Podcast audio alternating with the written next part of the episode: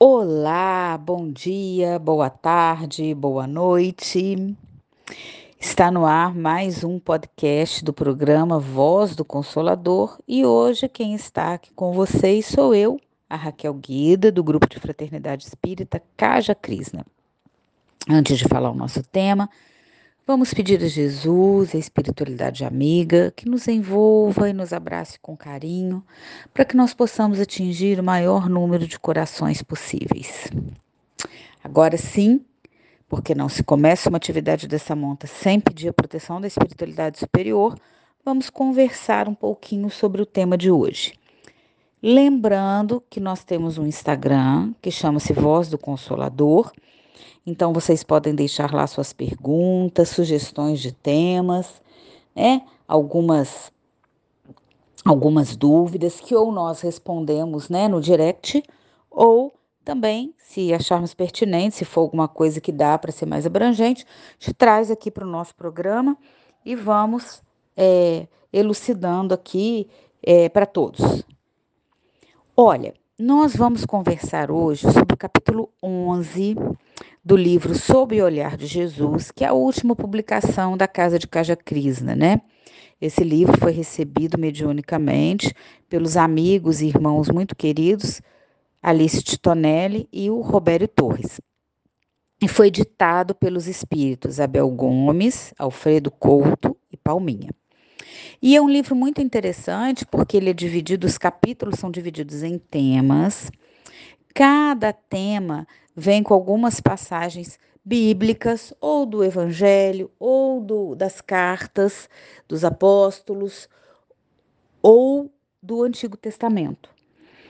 E cada um trata de um tema, e depois vem uma, um, uma breve história, um breve relato do plano espiritual de algum amigo ou de alguma história que eles, que eles viveram, de alguma vivência, e perguntas e respostas a respeito do assunto. Por que, que nós vamos falar de livre-arbítrio, né, que é o tema de hoje, que é o capítulo 11, que trata né, da nossa jornada evolutiva, das nossas diferenças, traz a história do Asclênio, que eu vou deixar aqui, não vou, vou contá-la muito brevemente, mas vou deixar a dica para vocês lerem, né? Por quê? Porque é, nós recebemos algumas perguntas e essa não foi, é, não foi no Instagram. Tem uma pergunta muito parecida aqui no livro e ela não foi, foi, foi trazida por mim por um jovem.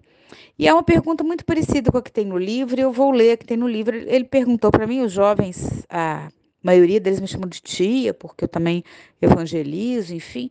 Ô tia, por que, que às vezes a gente faz as coisas erradas, às vezes a gente sabe que está certo, às vezes a gente resvala. E uma das perguntas desse capítulo é por que nem sempre conseguimos fazer a coisa certa? Eu falei, olha, tudo é o livre-arbítrio. Então eu resolvi, quando eu vi que tinha esse capítulo no livro, que eu fui ler, que eu fui estudar, e eu já tinha feito alguns estudos a respeito de livre-arbítrio, né, trazendo, trazendo Agostinho de Pona, que foi o primeiro, que Santo Agostinho, né, que foi o primeiro que falou sobre o tema. Não existe a palavra livre-arbítrio na Bíblia, nós sabemos disso. Já fiz alguns programas a esse respeito, mas é sempre bom lembrar, porque nós estamos passando por um período de transição planetária. E esse período nos pede que a reforma íntima seja mais urgente, seja mais pungente, vamos dizer assim. Porque às vezes se passa, a gente passava uma encarnação inteira para conseguir é, melhorar alguma coisinha ou outra. Agora, a gente, é mais urgente.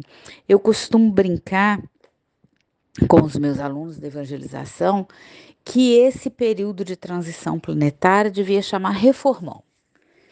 Porque é a fase em que nós precisamos nos reformarmos, nos melhorarmos enquanto pessoa, utilizarmos com sabedoria o nosso livre-arbítrio. Né, eu já falei isso aqui num outro programa, sobre, às vezes nós usamos a nossa liberdade para cobertar coisas equivocadas que nós fazemos e nós temos o nosso livre-arbítrio. Vamos aprender a usá-lo, a fazer as coisas boas, né? A, a, a, auxiliar, porque sim, a resposta que a espiritualidade amiga dá a essa pergunta tão importante por que nós não conseguimos, nem sempre conseguimos fazer a coisa certa, é porque nós não apresentamos a energia necessária para vencer.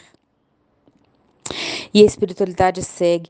Em muitas ocasiões, nos locupletamos com os vícios e as posses materiais.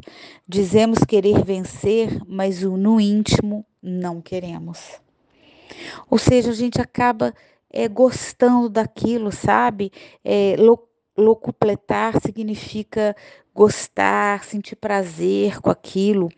Então, às vezes, nós queremos muito deixar de fazer alguma coisa e aí nós sentimos é, prazer em fazer aquilo. A gente às vezes tem vergonha de fazer o bem né? Eu vou contar aqui para vocês muito brevemente a história do Asclênio, né, que é narrada aqui pelos nossos irmãos espirituais. Isso é passado é, na época da numa época muito antiga, pelo que eu estou vendo aqui, é algo meio que antes de Cristo ainda. Ele trabalhava para o governo romano, ele era responsável pelo acompanhamento dos gastos e das cobranças de impostos, né? Só que havia ali naquele estado uma rede de servidores corruptos. E o que, que eles faziam? Eles manipulavam os dados. Eles recolhiam impostos em excesso dos cidadãos e entregavam a menos para o governo, né? Eles faziam cálculos lá, era uma rede de corrupção e entregavam a menos. E a guarda não podia fazer nada, porque a guarda era conivente com o que eles faziam. E o Asclênio, ele conta, né, que ele era casado, ele tinha filhos, mas ele, e ele tinha medo de ir contra o sistema. E ele tinha um sentimento de, de justiça muito aguçado, mas ele ficava assim: ah, mas e se eu falar, o que, que vão fazer com a minha família? E o bem ou mal todo mundo faz tem aquela história, né? O que é errado é errado, mesmo que todo mundo esteja fazendo, e o que é certo é certo, mesmo que ninguém esteja fazendo. E o Asclênio, ele via que aquilo estava errado e se locupletava com aquilo, vamos dizer assim. Ele se sentia mal em participar, mas ele falava assim: olha, eu sou só um elo na engrenagem da desonestidade eu sou meio que forçado a agir assim. Ninguém é forçado a agir mal. Né? Ele falava: não, eu sou forçado a agir assim, eu só sou mais um elo nisso aqui, enfim. E aí, em um certo momento, foi admitido lá um outro funcionário. E esse funcionário começou a observar tudo que acontecia. E ele foi, como diz aqui, chamou Asclênia aos brios, falou: Ó, tá errado, tem muita coisa errada aí. Aí ele: Olha, se eu não fizer parte desse esquema, eu vou ser prejudicado. Se eu não fizer parte do esquema, eu vou ser prejudicado pelos meus companheiros. E esse novo funcionário, que chamava Argeu, falou: Não, eu não vou fazer. E ele bateu de frente bateu de frente, chamou os outros aos brios, falou que estava errado. O que, que aconteceu pra, com ele? Ele foi encontrado morto, ninguém conseguiu encontrar os culpados. Só que aí o Asclênio não teve mais paz na vida. Ele falou: gente, eu estou fazendo errado. Ele que quis fazer o certo foi morto. Como é que eu vou fazer? E aí, uma noite, ele sonhou com Argeu e esse Argeu questionava ele, falava: olha, você continua fazendo as coisas erradas. E aí ele falou: olha, mas você não quis participar e foi morto. Olha que coisa horrível que aconteceu com você. E nisso, o amigo dele falou: não, a vida não tá te levando a agir assim com culpa. E eu não tô morto, eu tô aqui conversando com você. E aí ele começou a pensar, e ele chamava o Asclênio e falava: Olha, faz a sua escolha, as consequências podem ser terríveis. Eu não morri, você está achando que terrível morrer? Eu não morri. E nisso o, o Asclênio resolveu se modificar. E ele se modificou muito, e ele resolveu sair desse elo de corrupção do qual ele fazia parte. Daí a alguns meses, ele apareceu morto dentro de um lago. Só que quando ele chegou ao plano espiritual, ele foi recebido por esse amigo que o chamou os brios e que era um, um espírito já mais iluminado, e ele viu quanto foi a diferença, como foi a diferença da consciência tranquila, né? Dele ter desencarnado com a consciência tranquila. Então ele sim, aí ele teve forças, eu contei essa essa história para mostrar que sempre que nós quisermos despender energia necessária, nós vamos vencer. E que nem sempre a consequência espiritual é parecida com a consequência que nós temos no plano físico, né? O amigo dele se rebelou contra a corrupção e foi morto. Quantos não o são? Mas qual é a situação deles no plano espiritual? E a espiritualidade ainda responde, o Abel Gomes ainda responde: não existe situação impossível de vencer, porque nada pode limitar o nosso desejo de obrar no bem, se nós quisermos de verdade. E quanto às consequências, que às vezes são realmente fortíssimas, e as pessoas têm medo de represálias e de sofrimentos, ele diz o seguinte: olha, Jesus manteve-se digno, enfrentou a crucificação, Estevão, a lapidação, Joana de Cusa, a fogueira. Os apóstolos tiveram mortes retumbantes, horrendas, alguns deles. E hoje eles se encontram plenos de luz. Né? Quantos outros, né? Quantos outros, me lembrei aqui do Joseph Kleber, que foi para a Câmara de Gás, porque não quis fazer, a, fazer parte da, da construção da bomba, bomba atômica por Reich e, e para o governo nazista, né? Porque nós temos o livre-arbítrio. Né? Em Gálatas, capítulo 5, versículo 13, está escrito lá: Porque vós, irmãos, fostes chamados à liberdade. Não useis então da liberdade para dar ocasião à carne, mas servir-vos uns aos outros pelo amor.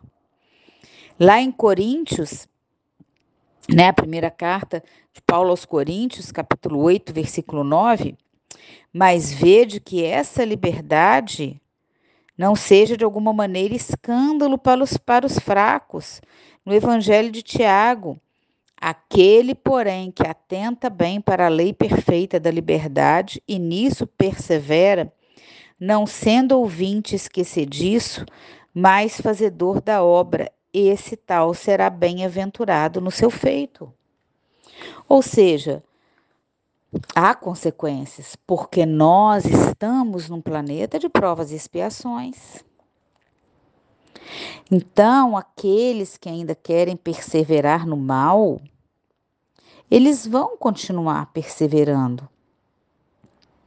Mas é preciso que eles saibam, né, que tem aqueles que estão perseverando no bem. E que não adianta, não adianta você falar, ah, ele vai me matar, a morte não existe. E essa é a primeira premissa que nós temos que, que, que ter. Para quem crê em Deus, a morte não existe. E aqui no texto Jornada Evolutiva fala que nós começamos lá no mineral e chegamos a espírito puro. E enquanto princípio inteligente, nós vamos passar por inúmeras experiências. E depois, enquanto espírito, por inúmeras vivências, porque a vida é uma só. Nós temos vivências, nós desencarnamos e reencarnamos, mas a vida é uma só ela é infinita, ela teve um início, mas ela não tem fim. E aqui eles nos alertam, né, que de posse do nosso livre-arbítrio, nós temos sucessivas jornadas terrenas a fim de aprender a fazer escolhas. E à medida que avançamos no nosso aperfeiçoamento moral, consideramos menos o eu e mais o próximo, o irmão, a humanidade, a vida em sociedade.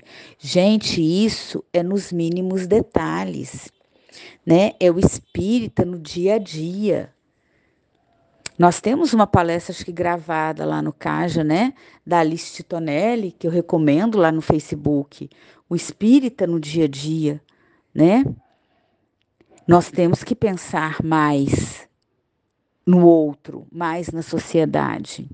Ah, às vezes isso aqui é bom para mim. Sim, é bom para mim. Mas não vai ser bom para o meu vizinho, não vai ser bom para minha comunidade, não vai ser bom para a sociedade. E isso é, é, nos mínimos detalhes. É aquela pessoa que para na vaga do deficiente físico só por cinco minutinhos, na vaga do idoso. Isso, isso, é, isso é o básico, assim, do trânsito. É o que não. É, aqui em Muriaé a gente vê muito. Nós temos vagas para parar moto. Aí o motociclista vai lá e para na vaga do carro. E aí o carro não consegue estacionar. Ah, mas é só um pouquinho, mas é porque tem sombra. Nós temos que pensar no social. Isso é o mínimo. Eu estou dando esse, esse exemplo de trânsito, que é o que nós vemos mais. E eu vi outro dia um rapaz fazendo uma, uma palestra para o MOFRA, para o Movimento da Fraternidade, e como ele, ele trabalha nessas agências de regulação de trânsito, ele trabalha em Belo Horizonte, ele falou que o dia que nós alcançarmos realmente essa essa elevação moral de pensarmos na vida em sociedade, mais no social, né? mais no, no próximo, no irmão e na humanidade do que no eu, nós não vamos mais precisar de placa de trânsito, de placa de proibido de estacionar. É por isso que eu lembrei dele. É por isso que eu estou dando esses exemplos. Mas é tudo. É furar fila, é querer bancar o esperto. Gente, E isso é o livre-arbítrio. É você saber, olha, faz, faz bem para mim, eu tô, tá ok, vai resolver o meu problema. Mas para resolver o meu problema, eu vou criar um problema para o outro. E isso, em grande escala, cria problemas planetários.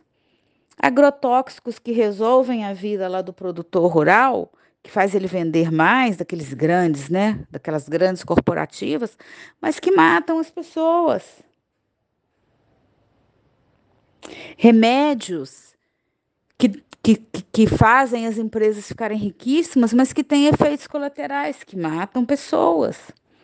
Eu estou pensando em mim primeiro e não estou pensando no meu próximo. Então, isso vai desde o micro, que é o que nós podemos fazer, ao máximo. Ah, mas eu não tenho como mudar o mundo. Ok. Mas eu tenho como me mudar.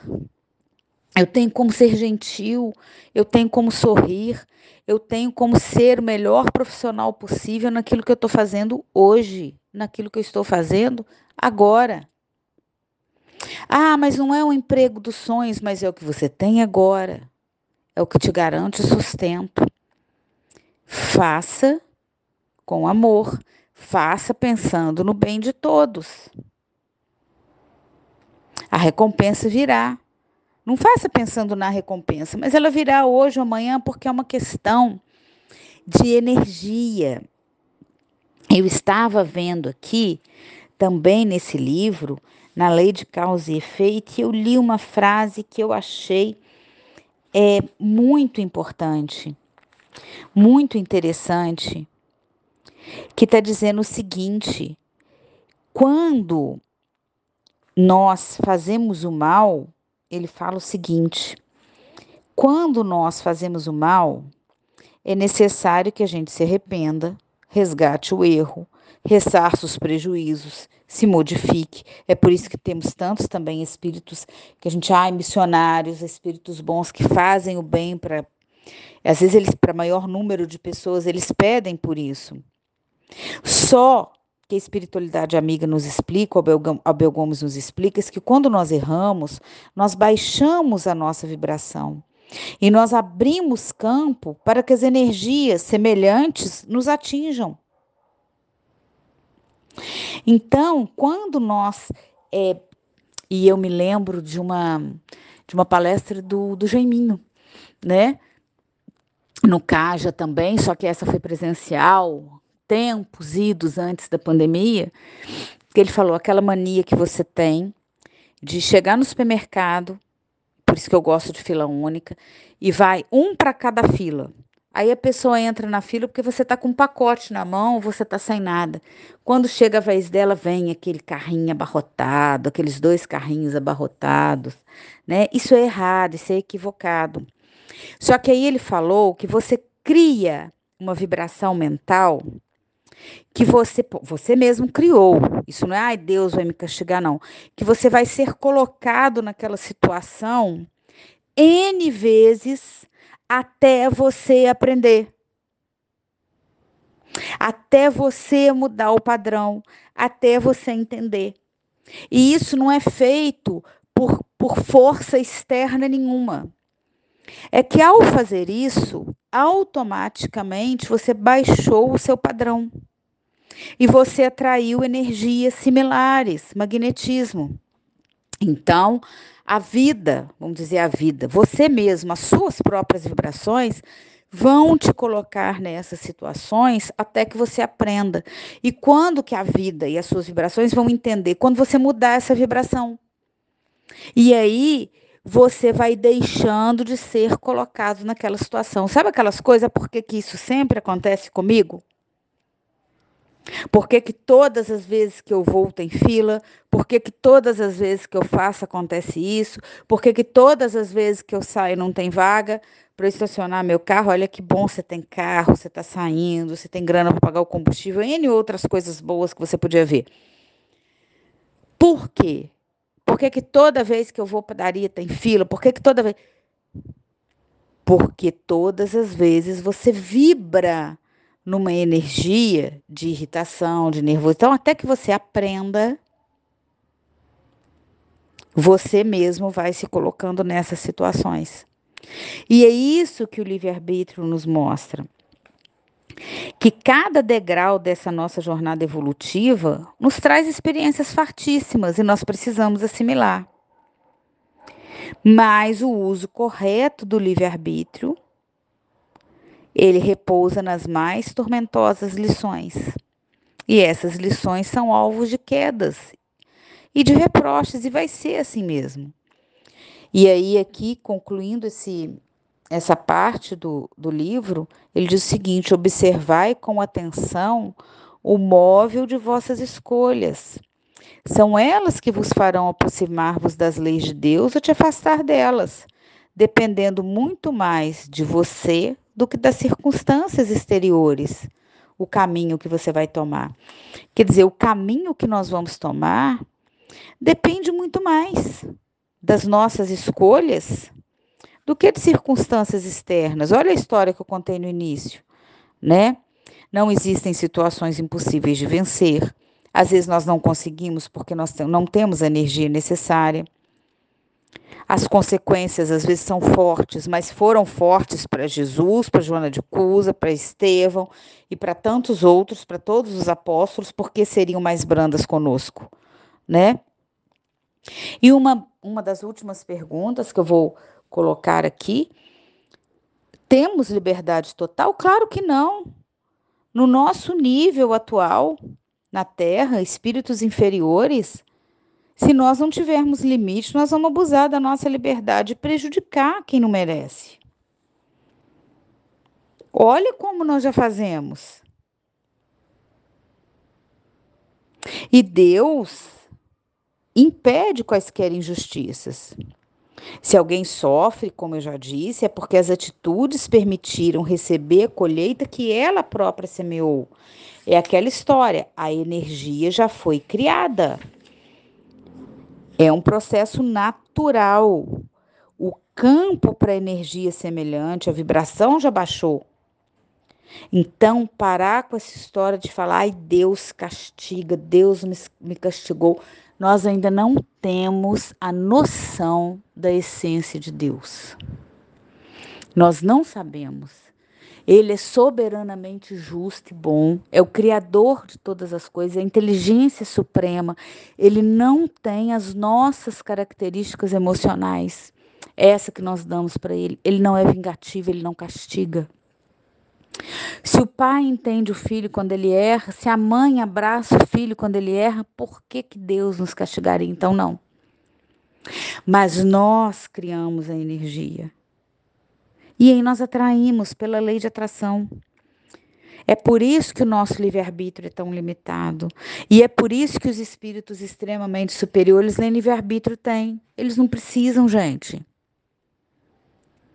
Eles já são eles já são tão puros, o livre-arbítrio deles já é tão naturalmente bom que eles não precisam do livre-arbítrio, porque qualquer ação que eles forem tomar já vai ser no bem. Eles não precisam arbitrar, eles não precisam escolher entre o bem e o mal, porque o bem já é automático. Nós nem isso temos, o nosso livre-arbítrio ainda é restrito, nós não temos liberdade total. Porque o nosso livre-arbítrio está relacionado ao nosso grau evolutivo. Então, quanto menos evoluído, menor a nossa liberdade, quanto mais evoluído, maior ela. Então, aqui tem uma pergunta que pergunta por quê? A pergunta que pergunta foi uma frase assim horrível, né? Mas ok.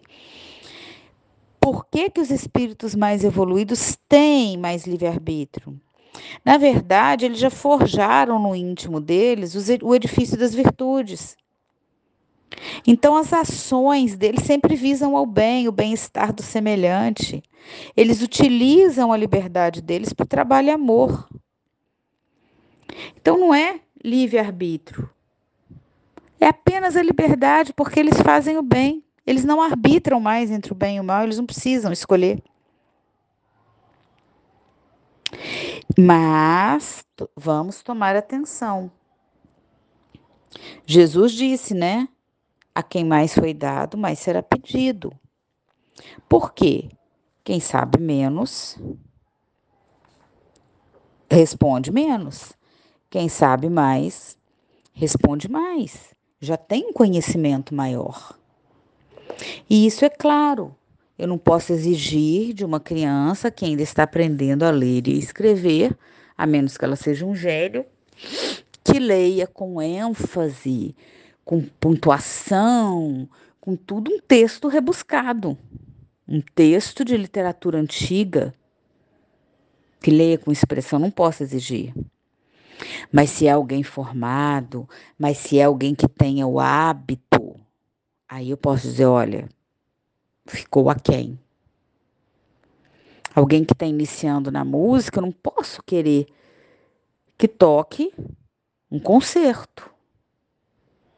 Isso eu vou pedir para o maestro mais experimentado. E Deus é assim também, a quem muito foi dado, muito será pedido. Ah, você tem o conhecimento da doutrina. Você já sabe o que é certo e o que é errado e você faz o errado, é lógico que você vai atrair uma energia negativa maior, porque você sabe sabendo o que está fazendo. Porque não é Deus que cobra de nós o restabelecimento da ordem após a escolha equivocada. É a nossa consciência, porque a lei de Deus está em nós. Então nós próprios nos cobramos pelas nossas atitudes equivocadas quando nós nos apercebemos do equívoco. E a lei de Deus nos oportuniza as condições para resgatar e para reconstruirmos de uma outra forma, para nos iluminarmos. Então, o que eu quero deixar claro aqui é isso: Deus não castiga ninguém, Deus não se vinga de ninguém, vinga de ninguém. Deus não nos, não nos dá provas, expiações nenhuma. Nós amealhamos para nós energias negativas quando não fazemos o bem. de posse da nossa consciência divina, que nós temos consciência divina. Então, de posse da percepção do erro que nós cometemos, do equívoco que nós cometemos, nós vamos pedir por, justi por justiça, pedir o ressarcimento daquele erro. E aí sim, a lei divina nos oportuniza resgatar e reconstruir. Então, gente, o programa de hoje é isso que eu quero deixar claro. É isso. Repetindo. Deus não se vinga, nós baixamos as nossas energias quando fazemos algo equivocado. A partir do momento que nós percebemos que isso está errado, nós vamos pedir para reconstruir, pedir o resgate e a lei divina vai nos oportunizar a isso. Então, nós não vamos, outra coisa que eu quero deixar claro. A doutrina espírita nos deixa muito claro isso. Um dia todos nós vamos evoluir. Tem até uma música linda que fala: um dia todos nós seremos anjos. Então, por mais que a gente escolha o caminho equivocado, isso não vai ser para sempre. Porque um dia nós somos criados para a perfeição, um dia, como diz atualmente, a ficha vai cair, vai perceber que o erro é incompatível com essa existência, com as nossas existências, que os vícios têm que ser extirpados. Em algum momento nós vamos concluir que temos que buscar a felicidade verdadeira que temos que equalizar as nossas energias. E aí sim, a lei divina vai nos oportunizar as condições para o resgate. E olha, a felicidade verdadeira não se encontra nas exterioridades, nos falsos caminhos. Abel Gomes nos alerta para isso. Quando a gente se liberta, a gente sente o perfume da paz, do equilíbrio, e aí sim nós vamos poder glorificar a Deus. Porque Ele nos oportunizou o resgate. Porque o que a gente traz de mal para nós é o que nós plantamos. E aí é claro que quando o espírito resiste às mudanças para o bem, a nossa irmã dor se apresenta, né? Leon Denis, o problema do ser, do destino e da dor. A dor é uma irmã nossa. Ela se apresenta, ela nos convoca à análise. Mais cedo ou mais tarde, nós vamos ter que processar a nossa mudança íntima. Se não for pelo amor, vai ser pela dor. Ela é uma das potências da alma. O que, que é potência? É o que nos faz evoluir, é o que nos faz crescer. Então, a dor é uma das potências da alma, nossa irmã dor, né? Porque nós temos a doença que o nosso corpo físico, o nosso verdadeiro corpo é o corpo espiritual. O corpo físico é o quê? Vamos lá, antigamente, é o mata-borrão, né? Ele, ele, ele, ele vai sugar as nossas energias negativas, eventualmente transformando-as em algum tipo de doença. E a gente passa por esse processo e aí vai purificando o espírito. Esse é um tipo de dor. Tem a dor moral, né? Tem várias dores. Só que essa dor é nossa irmã. Ela vem para nos, ajudar no crescimento, né? Ela vem para nos ajudar a nos melhorarmos enquanto pessoas. Então, meus amigos e amigas que estão me ouvindo, que estiveram comigo aqui até agora, vamos nos lembrar, né, de usar o nosso livre-arbítrio para o bem, de usar a nossa liberdade para o bem, de observar com atenção o móvel das nossas escolhas, porque são essas escolhas que nos farão aproximarmos da lei de Deus ou nos afastarmos dela. E isso depende muito mais de nós do que das circunstâncias exteriores.